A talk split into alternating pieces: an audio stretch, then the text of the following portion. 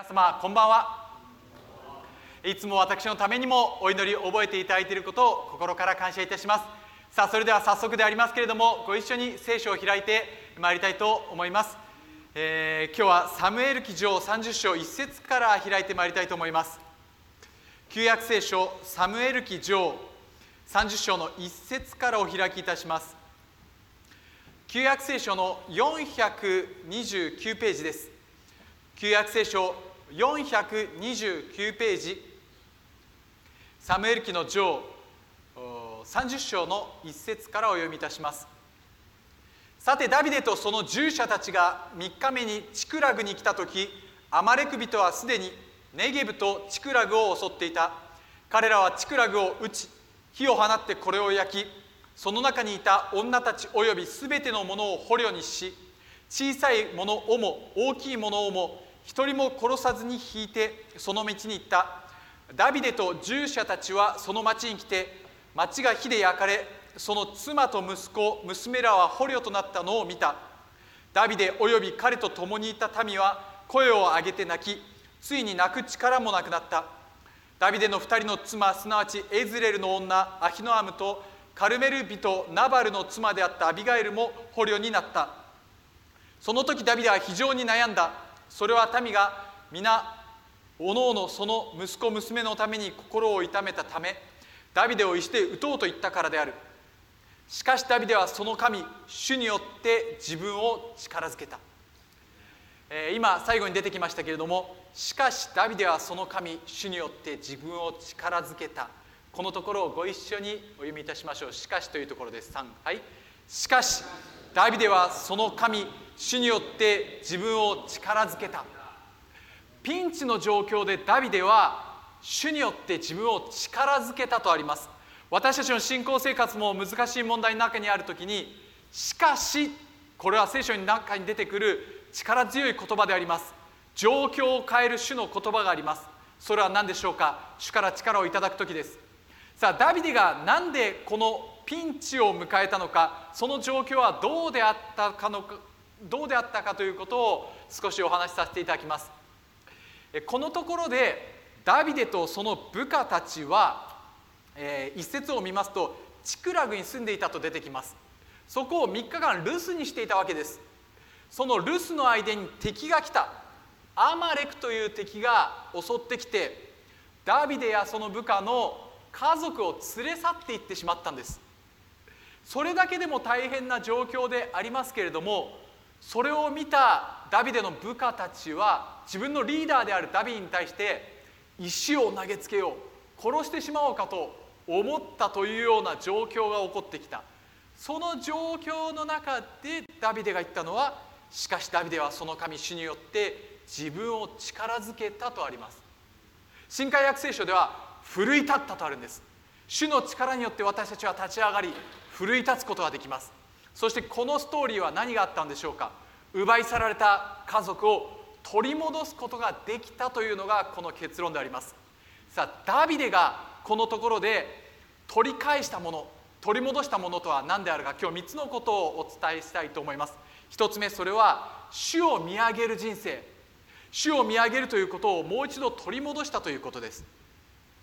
このダビデやその部下たちが住んでいたチクラグというところそれはなぜそのところに住んでいたかと言いますとササム、えー、ササウル王、えー、このイスラエルの初代の王様であるサウル王からダビデは命を狙われていたんです。ですからそのためにこのペリシテの土地であるこのチクラグに来たわけです。そうしますと自分たちの身の安全が守られるでしょうと。ですからそこに住んでいたのです。そして事実サウル王から狙われることがなくなったわけです。しかしイスラエル人としての葛藤がそこにはありました。主からいただいた修行の地に住むわけではありません。そしてこのペリシテの地に住む以上ペリシテの舞台として時として戦いに出ていかなければならない。それは裏切り者と言われてもし仕方がないような状況でもありました。ダビデは勇猛果敢であったにもかかわらずなぜ別の国の王に頭を下げるようにしてそんなところに住まなければならなかったでしょうか。若い時は自分も部下たちも若く力強くそして、えー、どこへでも住むことができました。ホラー穴岩場どこでもよかったかもしれません。でもだんだんと妻が与えられ子供が与えられた時に安定した生活の中で住むことを求めたのです。それが悪いわけではありません。しかしいつの間にか少しずつ大切なものを失ってしまうかのような生活。自分の内側ではこの生活のためにはしょうがないんだと思いながら自分で自分に言い聞かせるようなそんな生活であったかもしれません。家族のためにしたのに家族のためにしていたことがその土地で家族が奪われてしまったということ。ダビデは自分の計画策略がうまくいかなかったことその時に気づいた。それは主に戻らなければならないということです。主に立ち返ることをもう一度思わされたのです。先日の日曜日 J プラスの集会でですね私は若者たちに対して安息日に対するメッセージをさせていただきました。安息日を覚えてこれを生とせよ。生とするというのは切り離すとか取り分ける。神様との時間のために取り分ける。あなたの時間をどのように使いますか？というそういうメッセージをさせていただきました。その中で民数記15章を開きました。民数記の15章38節にはこう書かれています。イスラエルの人々に命じていよいよその衣服の裾の四隅に房をつけその房を青紐でその四隅につけなさいと。イスラエルの人の服をその裾を先っぽを青くしなさいって言ったんです。何が行われていたか。安息日に焚き木を集めてる人がいたんです。生活するために火を使うために焚き木を集めることは必要になります。でもそれを安息日にしてはならないんですよと神様はおっしゃられた。神様の時間をしっかりと守らなければならない。安息という体を休める時間もしっかり取らなければならない。なのにやめることをしなかったことに対してその服の裾を青くしなさい。私たちは現実の問題に目を向けます。ある時にはうなだれるようなこと。下を向くような経験があります。でも服の先を見た時にそこには青いものがついている。青くなっている。それは空を青い空を見上げなさい。天を見上げなさい。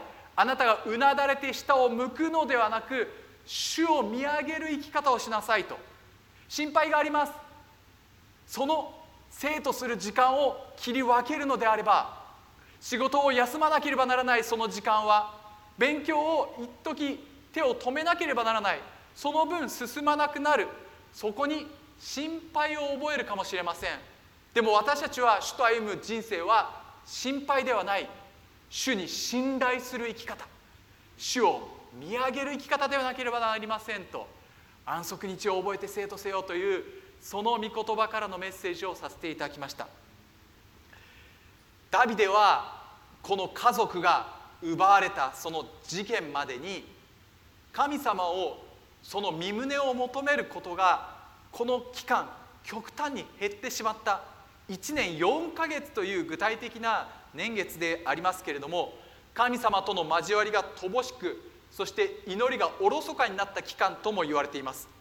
そんな時にもう一度主に目を向けたのです。ダビデはその神主によって自分を力づけたとそうあります。私たちは自分を力づけるものを皆さん持ってらっしゃるでしょうか？弱った時に落ち込んだ時にこの賛美を聞くと私は力づけられます。そういう CD を持っていますか？このメッセージが私をいつも力づけるのですと。そういう良い説教メッセージを DVD で、えー、あるでしょうか？手元に置いておくことも必要です。何よりも祈ること賛美することそして御言葉によって力づけられるということ。信仰の宣言をしましたけれどもあれは御言葉から来ています。御言葉による宣言をもって私たちは力をいただくことができます。ダビデはもともと少年であった時に大男ゴリアテを倒した。人間的な力では決してできない世界。この戦いは主の戦いだとそう言っていたのです。それがいつの間にかいろんな戦略を立てることができるようになった時にどこか忘れてしまった部分があったかもしれません。しかしもう一度主に戻るということ。主から力いただくということへ導かれました。今晩私たちは主を見上げることができます。祈りの世界が与えられています。もう一度この世界に信頼していきましょう。主がなしてくださる。主が勝利をくださること。解決を与えてくださること。信仰を持ってこの夜共に祈りの時を持ってまいりましょう。アメン。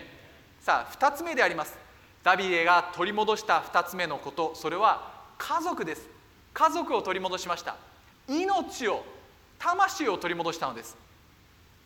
サムエル記上30章の7節にはこう書かれています。7節。ダビデはアヒメレクの子妻子アビアタルにエポデを私のところに持ってきなさいと言ったのでアビアタルはエポデをダビデのところに持ってきた。このところで妻子にエポデを持ってくるように言いました。エポデは、まあ、胸のところにつける、まあ、前掛けのようなそんなようなものでありますけれどもこれは主の御心を伺う姿勢であります。本来この土地に住む前に御心を求めるべきでありました。私たちは引っ越しの時にも、え、どっかの場所に住む時でも祈ってそのところに進むということは重要であります。けれどもダビデはようやくもう一度主のお心を求めるということに戻りました。その時に8節で主はおっしゃいました8節。ダビデは主に伺いを立てていった。私はこの軍隊の後を追うべきですか？私はそれに追いつくことができましょうか？主は彼に言われた。追いなさい。あなたは必ず追いついて確かに救い出すことができるであろうと。追いなさいと。主は追いかけなさいと。追いつくことができる。救い出すことができる。そうおっしゃったんです。これは主のメッセージです。神様は私たちの命を魂を追いかけてくださるお方救い出してくださるそういうお方であります。取り戻すことができる。まだ間に合うとそうおっしゃられてるんです。今私たちの教会ではこのサークルメーカーという書物この祈りの世界が開かれています。このサブタイトルは最後まで祈り抜く人が見る奇跡とあります。最後まで祈る祈り抜く人が見る奇跡。諦めないということ。祈り抜くということが今私たちの教会に与えられていることであります、えー、佐藤明先生という先生も祈りについて書物を書かれておりますけれどもその中でこのような証しが書かれていました。それは70歳代で洗礼を受けられたある男性の話です。この奥様は非常に素晴らしいお方で教会に通っていた方ですけどもご主人の方はと言いますとなかなか難しいそういうお方でありました。持っているお金を全部お酒に使ってしまうようなそういう方でした。でもそのような中で奥さんは、えー、へそくりをちょっとずつ貯めてですねいつもヨレヨレのワイシャツを着てたのでワイシャツを買ってあげてこれを着てと言って持ってったそうです。するとご主人は怒った。なぜか。そんな金があるんだったら酒を買ってこいとそう言ったそうです。そしてそのワイシャツをその場でビリビリに破いてしまったというまあ何ともひどい話でありますけれどもそんな時に普通だったら大喧嘩になっても仕方ないですけれども奥様は静かに隣の部屋に行ったということです。ご主人はある時に気づかされました。自分は何てことをしてたんだと。自分は威張って自分は強いと思っていたけど本当に強かったのは奥さんの方だと。体が弱いはずなのに農家である自分の家に嫁いでくれた。そして自分がこんなにわがままに過ごしている横柄な態度でもいつも仕えてくれるその姿というのは本当に強かったのは奥さんの方じゃないかと気づいたそうです。ある時に奥さんが教会に行って洗礼を受けたいんですともしかしたら怒ら怒られるかもしれないと思いながらそう言ってみると不思議なことが起こった。このご主人が「俺も教会に行く」と。そして俺も洗礼を受けようと言ったそうです。そして同じ日に洗礼を受けました。それだけではなくこのお子さんもお孫さんも3代に続いてその教会でクリスチャン生活を送ってらっしゃる。ご主人は書道が得意だったので教会で書道教室を開いたというふうにそんなにも変えられる証があったそうです。佐藤明先生はその書物の中でこんな話をされていました。お子さんとある時におもちゃ売り場に行ったそうです。そこで鉄道の模型が走っていたと。目の前を走っている。お父さん大人の方は背が高いのでどこに鉄道が走っているか奥の方を走っているトンネルの中を今通過したということが分かります。けれども子供の方は背が低いので自分の目の前の様子しか見えない。あ今来た。いつ来るんだろう。わからない。ですからお父さんの方は今奥の方を走ってるよ。トンネルを入ったよ。さあもうすぐ出てくるよ。さあ来た。そう言ってあげられることができるってそういうふうにおっしゃってました。このように書かれています。子供にとっては突然やってくるようでも大人は全体を見ていますからいつ来るのか分かります。神様は救いの歴史をずっと見ておられるのです。そしてその計画の中で私たちを用いておられるのです。祈りを通して個人の歴史を変えまた時に世界の歴史を変えていくのですと。主のご計画の中で私たちの思いの中ではトンネルの中を通過しているようでいつそのことがやってくるかわからないように思えても諦めずに祈る時にやがて来るということを信仰を持って私たちは望むことができるんです。ダビデとその部下の家族たちは留守の時に家族を奪われてしまいました。注意をしていないといつの間にか家庭にサタンが入ってきます。忙しくしているうちに家族との関係が崩れてしまうということがあるかもしれません。けれども主はおっしゃいます。追いつくことができる。間に合うんだ。まだ取り返すことができると。であるならば私たちは何を祈りますか？まだ間に合います。取り返すことができます。そう言われているならば私たちは祈ることができる世界があります。家族を奪われたら悲しいです。確かにこのところでは敵に家族を奪われたけれども殺されはしなかったと書かれています。生きていたとしてもしかし遠く離れてしまう。関係が失われてしまうならばそれは辛い出来事です。魂の救いに関して私たちは祈らなければなりません。家族が救われますと祈ります。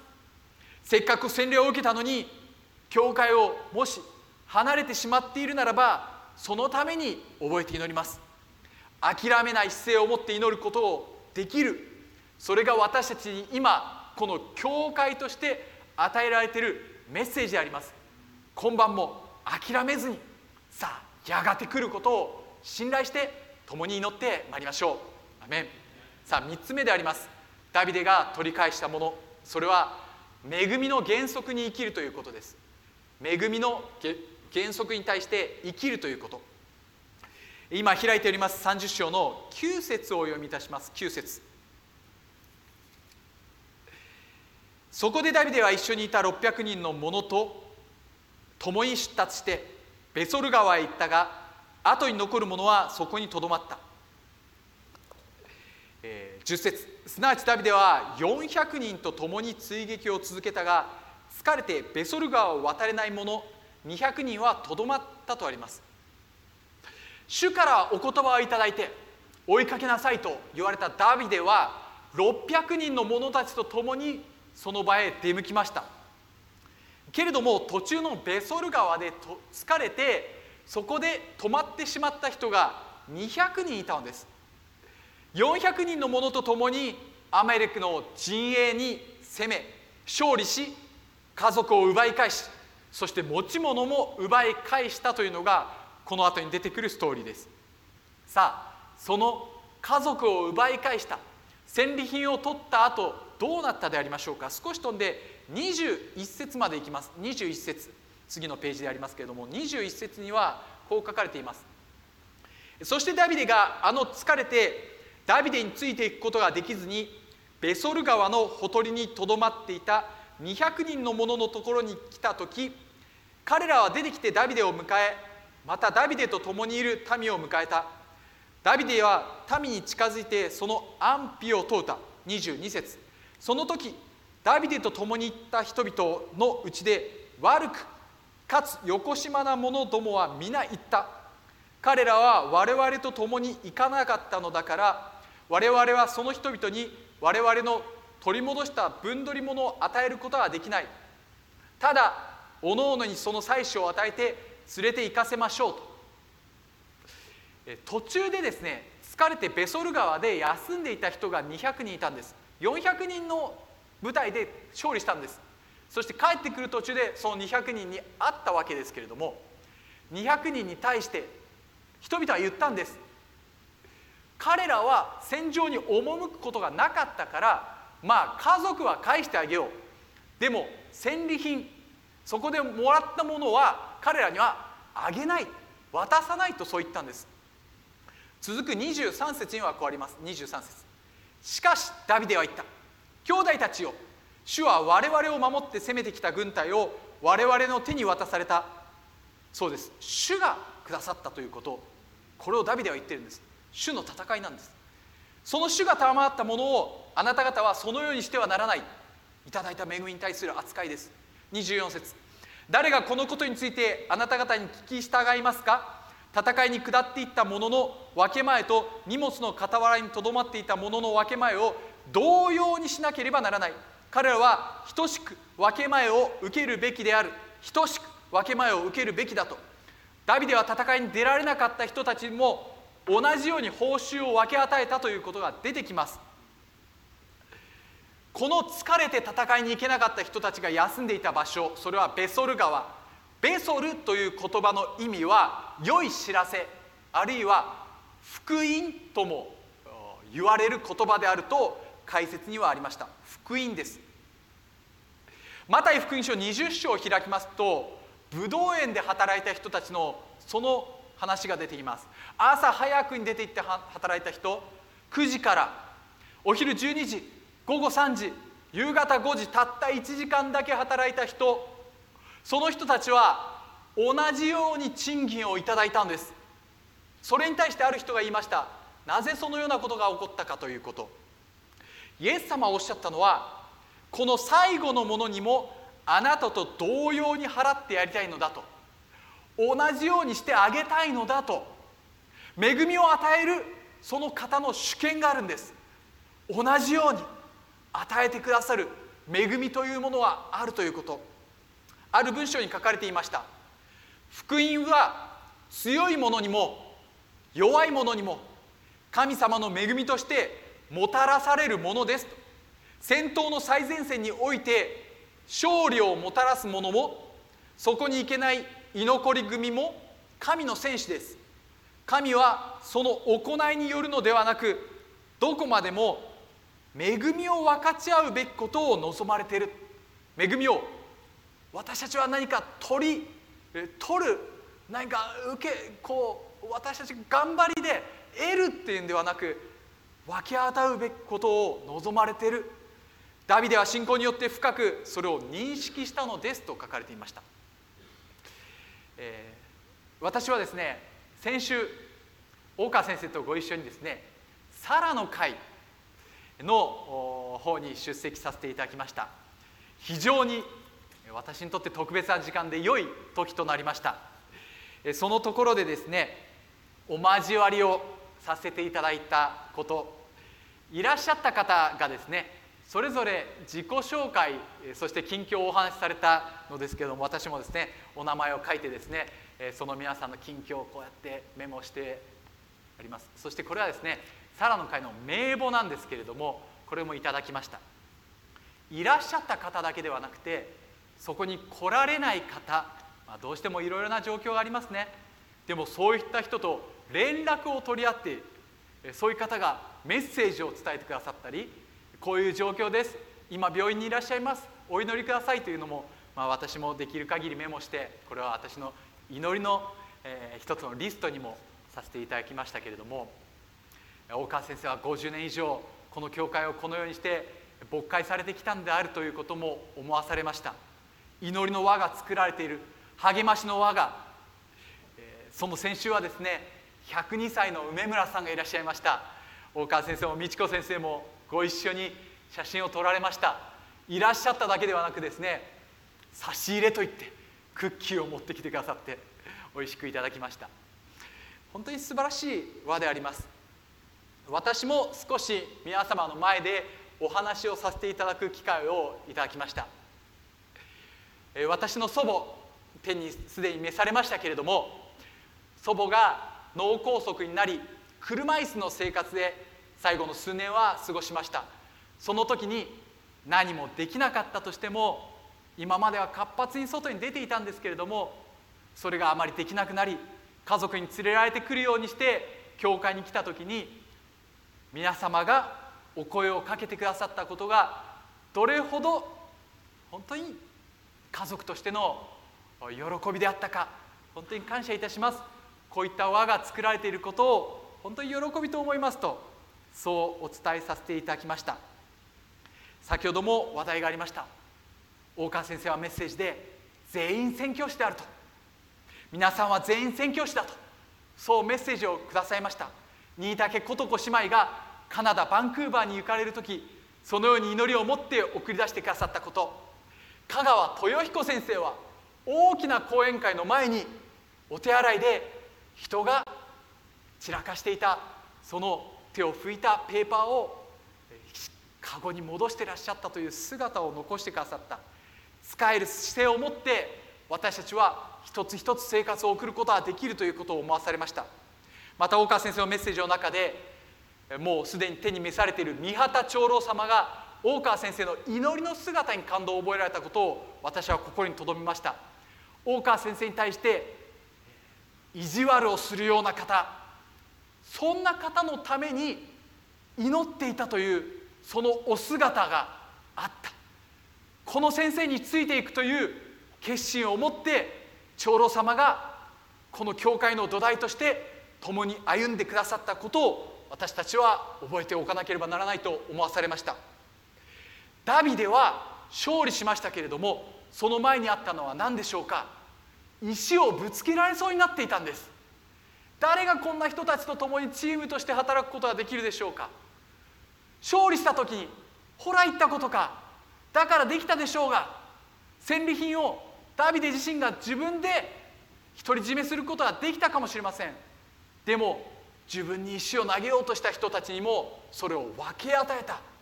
途中でストップすること最後までついてくることができない人にも分け与えた。私たちは恵みをいただいているものとして他者の祝福を祈るだけではなく分け与えることができる。大川先生がその実践を語ってくださいました。それはなぜできるのでしょうか？御霊の実は愛喜び平和。ご一緒しましょう。3はい。愛喜び平和。